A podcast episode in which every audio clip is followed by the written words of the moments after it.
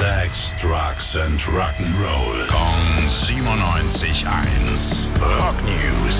Zusammengefasst von Tim. Grüß dich. Hi Basti, ja sag, zuerst die guten, zuerst die schlechten Nachrichten. Äh, zuerst die schlechten. Ganz traditionell, hä? Also es Ja. geht um Phil Mogg, UFO-Sänger, Gründungsmitglied, der Einzige, der all die Jahre durchgehend dabei war.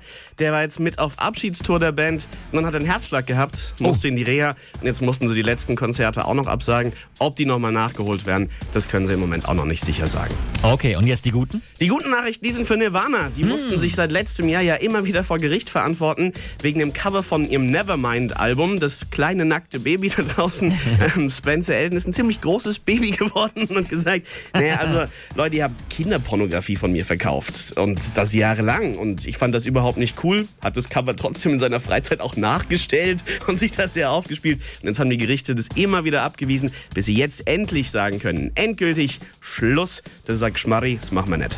Also ist zu Ende. Keine weiteren Gerichtstermine. Keine weiteren Gerichtstermine mehr, jegliche Rechtsmittel sind jetzt ausgeschlossen. Na, das ist doch mal eine gute Nachricht.